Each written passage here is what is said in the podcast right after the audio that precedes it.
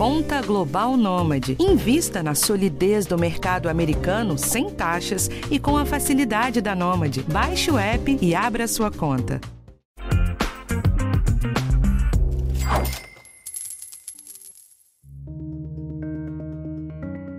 Não é à toa que eu tenho falado de dívidas aqui no podcast. Esse é um dos assuntos centrais de 2022, com esse aumento e a persistência que a inflação teve esse ano. E recentemente o João publicou um especial sobre devedores anônimos, que é um grupo de ajuda para quem já se perdeu na inadimplência. Se você perdeu as reportagens ou quer saber mais sobre esse assunto, chegou sua hora. Eu sou Rafael Martins e esse é o podcast Educação Financeira do G1. Bom, uma explicação rápida para quem não leu as reportagens. Assim como existem aqueles grupos famosos de apoio, como os Alcoólicos Anônimos, também tem uma vertente especializada em quem tem problemas financeiros crônicos. Os devedores anônimos eles se prestam a ajudar justamente os viciados em compra, os superendividados e tudo quanto é tipo de embrólio financeiro. Dali saem histórias bem preocupantes de endividados, mas também saem ótimas histórias de quem conseguiu se reerguer. E a repórter Thais Matos do G1 contou algumas dessas histórias em uma série de reportagens que eu vou deixar linkadas na página desse episódio, lá em g1.globo.com/economia. Mas para aproveitar o tema, eu chamei a Thaís para uma conversa em que ela conta pra gente alguns bastidores dessas reportagens e as impressões que ela teve ao conversar com esses superendividados. E na sequência eu falo com a Patrícia Palomo, que é economista e conselheira da Associação Brasileira de Planejamento Financeiro, que ajuda a gente a identificar alguns sinais de endividamento crônico e quais os momentos de procurar ajuda. Thaís, como surgiu a ideia de fazer uma reportagem sobre os devedores anônimos? Desde que eu cheguei em economia, estava buscando matérias que tivessem mais proximidade com as pessoas e conseguisse conversar com as pessoas. E aí, conversando com o chefe da pauta aqui no G1, a gente estabeleceu que a dívida era um dos grandes problemas das pessoas que queriam respostas. E aí a gente estava de novo buscando um approach mais popular disso. E eu não sabia que existia esse tipo de grupo. E aí eu fui procurar e vi que existe essa Irmandade dos Doze Passos, que é a mesma dos Alcoólicos Anônimos. E tem grupos de tudo quanto é vício. E aí eu cheguei buscando grupos online, primeiro, porque os grupos de compras de devedores eles são menores. Então, com a pandemia, eles fecharam, mas eles estão se reunindo online. Eu achei esse grupo do Rio de Janeiro, que faz as reuniões e geralmente abre para participação do público, e foi assim que eu cheguei. E o que mais te surpreendeu nesse processo? Acho que o que mais me surpreendeu foram as histórias das pessoas, como elas se abriam no grupo. A maioria já se conhece, né? Porque elas estão há muito tempo, assim. É, começou em 2000, esse grupo do Rio de Janeiro, acho que aqui em São Paulo teve, começou antes até, mas tem gente que tá lá desde 2004, 2010, enfim, as pessoas já se conhecem, é, confiam umas nas outras, mas elas abriam detalhes muito, muito íntimos da vida. E geralmente a compulsão eles falam que não está ligada só ao gasto, mas tem é, fundos psicológicos. Então eles acabam abrindo detalhes da vida que vão além do dinheiro, né? Da, da relação com a família, do luto, de como você está se sentindo para baixo aquele dia e como você desconta em outras coisas. Então, ouvindo a reunião, foram duas horas de reunião. A primeira era como se eu conhecesse todas aquelas pessoas a fundo, assim, você tinha um retrato muito fundo da vida delas e foi muito chocante para mim, porque eu não estava preparada para aquele nível de profundidade. Depois eu voltei em mais duas reuniões online também, e aí eu já me sentia íntima das pessoas e você consegue ver os padrões das pessoas, então como que começa a compulsão, o gatilho que elas têm para ter a primeira compra e aí como isso leva a um descontrole muito grande, geralmente não é só uma compra, você compra a primeira vez, aí você vai fundo e gasta o salário inteiro, estoura cartão. Tinha gente que tinha 10 cartões e gastava nos 10 cartões, ou renegociava empréstimo atrás de empréstimo. Você já deu algumas pistas na resposta, mas conta pra gente como que funcionam os encontros, qual é a dinâmica?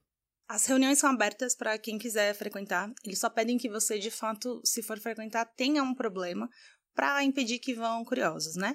É, mas a, existem as reuniões abertas, que daí pode ir qualquer pessoa, geralmente eles chamam as famílias, namorado, enfim, para as pessoas que estão perto saberem do que eles estão passando. E aí você, na reunião online, é só você clicar no grupo, eles dão a senha, tá lá no site, e aí você participa. Começa com uma leitura dos 12 passos da Irmandade, que vem de uma literatura americana, eles traduzem para o Brasil. E toda reunião eles se baseiam em um dos passos e aí desenvolvem um pouco daquele, daquele conceito e depois abrem para as partilhas. As partilhas são os momentos em que as pessoas vão contar como que elas estão naquela semana, o que, que elas gastaram, se elas não gastaram, qual foi a maior dificuldade.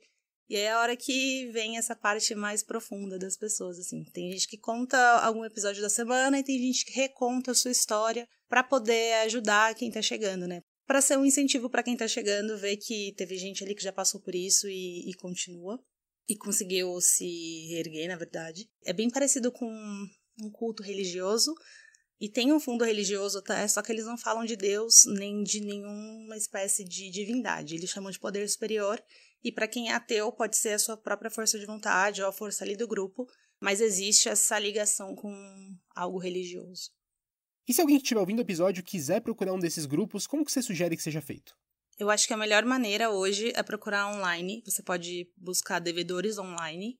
E aí vai ter a página do, do DA, que é a sigla do grupo com os lugares físicos em que eles se reúnem em várias cidades do Brasil. Então tem uma lista de São Paulo, quais são os lugares que tem e de todas as cidades em que existe esse grupo. Ou você vai achar as reuniões online também, porque tem grupos que fazem tanto a reunião presencial quanto online, e aí sempre eles vão disponibilizar o link do Zoom ou do WhatsApp e a senha. Então você vai conseguir entrar muito fácil. Ou se você soubesse que tem um grupo de alcoólicos anônimos, é bem provável que eles vão te passar o, se existe o grupo de devedores também. Mas acho que online é a melhor maneira. Eu volto já com a conversa com a Patrícia Palomo.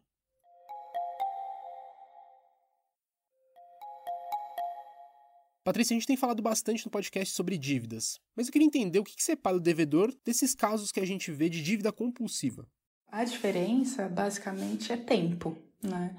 Se você ficar um tempo é, numa situação devedora, desorganizada, é, o volume da dívida cresce numa velocidade tão grande que em algum momento a gente perde controle disso. Então, todos partem de uma certa desorganização financeira.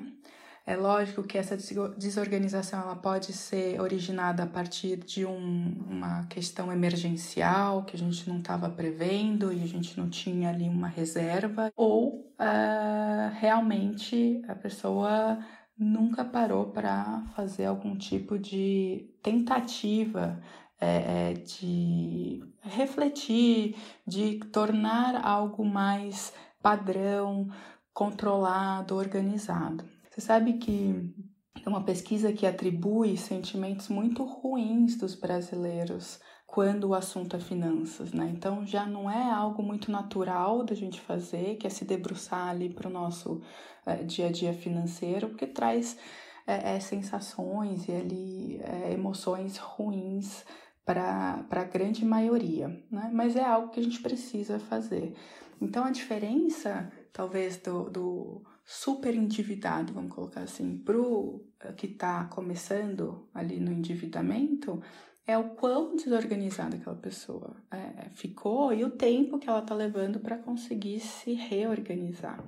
Né? É por isso que a gente sempre fala: teve algum problema, teve uma desorganização, uma emergência, lida com o problema não deixa o problema para lá ou não procrastina né, ali a, a, a, solução. Existem várias soluções possíveis para você eh, se reorganizar. Você precisa de tempo, né? você precisa de fôlego.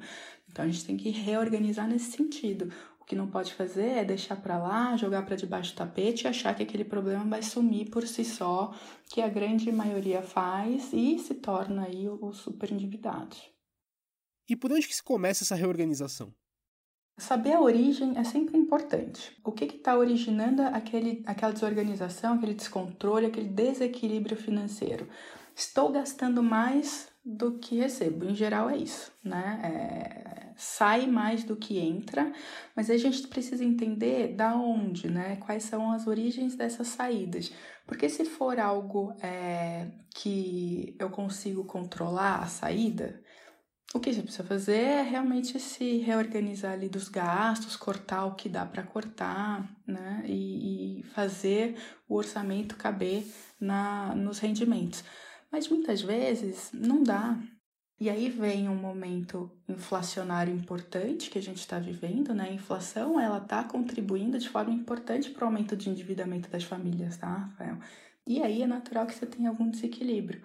E muitas vezes você fica ali naquela, naquela situação, né? Como que a gente controla? Então, o que, que a gente tem que tomar cuidado? Quais são as dívidas as piores, tá? Nem toda dívida é ruim, mas toda dívida que ela vem para um financiar um consumo hoje, que ele deveria estar sendo pago hoje, ela é preocupante. As pessoas estão é, parcelando e usando crédito futuro, ou seja, antecipando uma renda que elas vão ter só lá na frente para pagar supermercado hoje. Isso é muito preocupante, porque esse consumo hoje ele deveria estar sendo coberto pela renda corrente hoje, não antecipando uma renda futura. Agora, se a gente está falando de um consumo que é um consumo, uma antecipação de, de renda lá na frente, mas que vai gerar uma capacidade hoje de gerar mais renda, talvez seja interessante. Então, um exemplo: imagina um fotógrafo né, que quer fazer um outro tipo de trabalho, né, por exemplo, esses ensaios é, é executivos que tá, o pessoal está fazendo bastante, mas ele precisa de uma lente, de, um de um equipamento diferente para atuar. Ele pode comprar esse equipamento e parcelar. Então, ele está antecipando uma renda futuro para um consumo hoje, só que esse consumo hoje vai gerar um potencial de rendimento para ele lá na frente maior. Esse é um endividamento bom, vê? quando você financia um ativo e não um passivo. Tá, mas vamos usar a hipótese de alguém que está numa situação complicada, que nem esses personagens que a Thaís mostrou na reportagem. Como que se faz para ser preciso na hora de atacar esse problema? O que a gente tem que fazer? O que é atacar? A gente tem que migrar das piores dívidas para as dívidas não tão ruins. Então, se eu estou endividada no cartão de crédito, o que, a gente precisa fazer? renegociar com cartão de crédito, né? Então tem a primeira alternativa é parcelar no próprio cartão de crédito. Eles têm essa alternativa. O juro já cai aí quase pela metade do que é o não pagar a conta, né? Não pagar a fatura. Então, primeira coisa, não vou conseguir pagar esse mês. Não deixa de pagar, já se antecipa. Liga, olha, não vou conseguir, parcela aí para mim para você já começar num nível de juros um pouco mais baixo. Segundo passo, vamos tentar diminuir esse problema. Como? Vou tentar acessar uma outra linha de crédito, uma outra linha de crédito mais barata. Por exemplo, o crédito pessoal, ainda que não seja uma linha de crédito extremamente barata, ela é mais barata do que o parcelamento do cartão de crédito. Então você vai ao banco, conversa, me desorganizei, estou me reorganizando, preciso desse montante para quitar o cartão de crédito e assumo uma parcela com o banco mais longa que cabe melhor no meu orçamento e vou retomando o fôlego. Se eu tiver empregada e tiver ali como fazer um crédito é, na fonte, né, que é aquele consignado, os juros é mais baixo do que o crédito pessoal. Então, pego, posso pegar o consignado, quito o pessoal, porque ele tem um juros mais alto, parcela ali né, na, no tanto de, de, de prazo que eu consiga, faço caber no meu orçamento, retomo o fôlego. Né? Então, atuar rapidamente é fazer isso, é você criar esses mecanismos, essas estratégias de deixar, fazer com que o problema pare de crescer numa velocidade muito rápida e depois ir diminuindo é, cada vez mais o problema para fazer ele caber dentro do seu orçamento e você se reequilibrar de novo e com o tempo ir quitando essa dívida. E quando que é a hora de procurar ajuda, como ter um planejador financeiro do seu lado ou então procurar um grupo de devedores anônimos? Um planejamento financeiro ele é sempre útil, independente da fase do endividamento que você tiver. Mesmo se você não tiver dívida, ele também é muito útil. É, então, é, fazer o, as etapas do planejamento financeiro vai ajudar muito. A. Identificar a capacidade de pagamento. Mas para sentar na mesa e conversar, você tem que saber qual que é a tua capacidade financeira hoje. Então, hoje eu ganho tanto, eu gasto tanto. As pessoas às vezes até têm é, espaço financeiro para arcar com alguma parcela, com algum, é, é, algum financiamento, mas não o tamanho da dívida que estão atualmente. Então, você tem que saber qual que é essa sua capacidade financeira para sentar na frente do seu credor, para quem você está devendo, e falar: olha, devo, não nego, consigo pagar até 50 reais por mês, que cabe aqui no, minha, no, no meu orçamento. Como que a gente faz isso?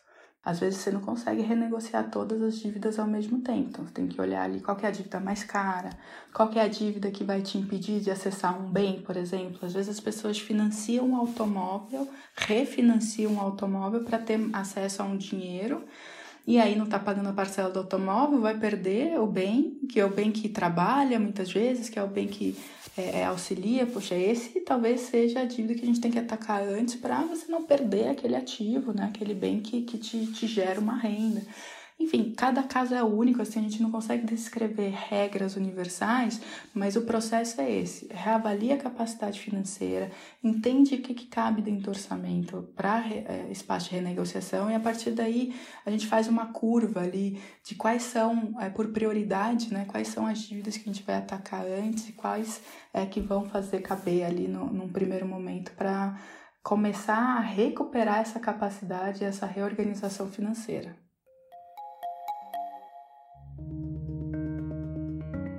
Bom, gente, então esse foi o episódio de hoje. Eu agradeço demais a Thaís e a Patrícia pela ajuda e recomendo de novo que você vá lá no G1 conferir as reportagens. E como sempre, na semana que vem tem um tema diferente aqui para você. O podcast Educação Financeira está disponível no G1, no Globoplay ou na sua plataforma de áudio preferida. Então não deixa de seguir o podcast no Spotify ou na Amazon, de assinar no Apple Podcasts, de se inscrever no Google Podcasts ou no Castbox, ou então de favoritar a gente na Deezer. Assim você recebe uma notificação sempre que um novo episódio estiver disponível. E não deixa de avaliar o podcast na sua plataforma preferida também. Eu sou Rafael Martins, eu assino o roteiro desse episódio e a edição do Gabriel de Campos. Um abraço para você e até a próxima.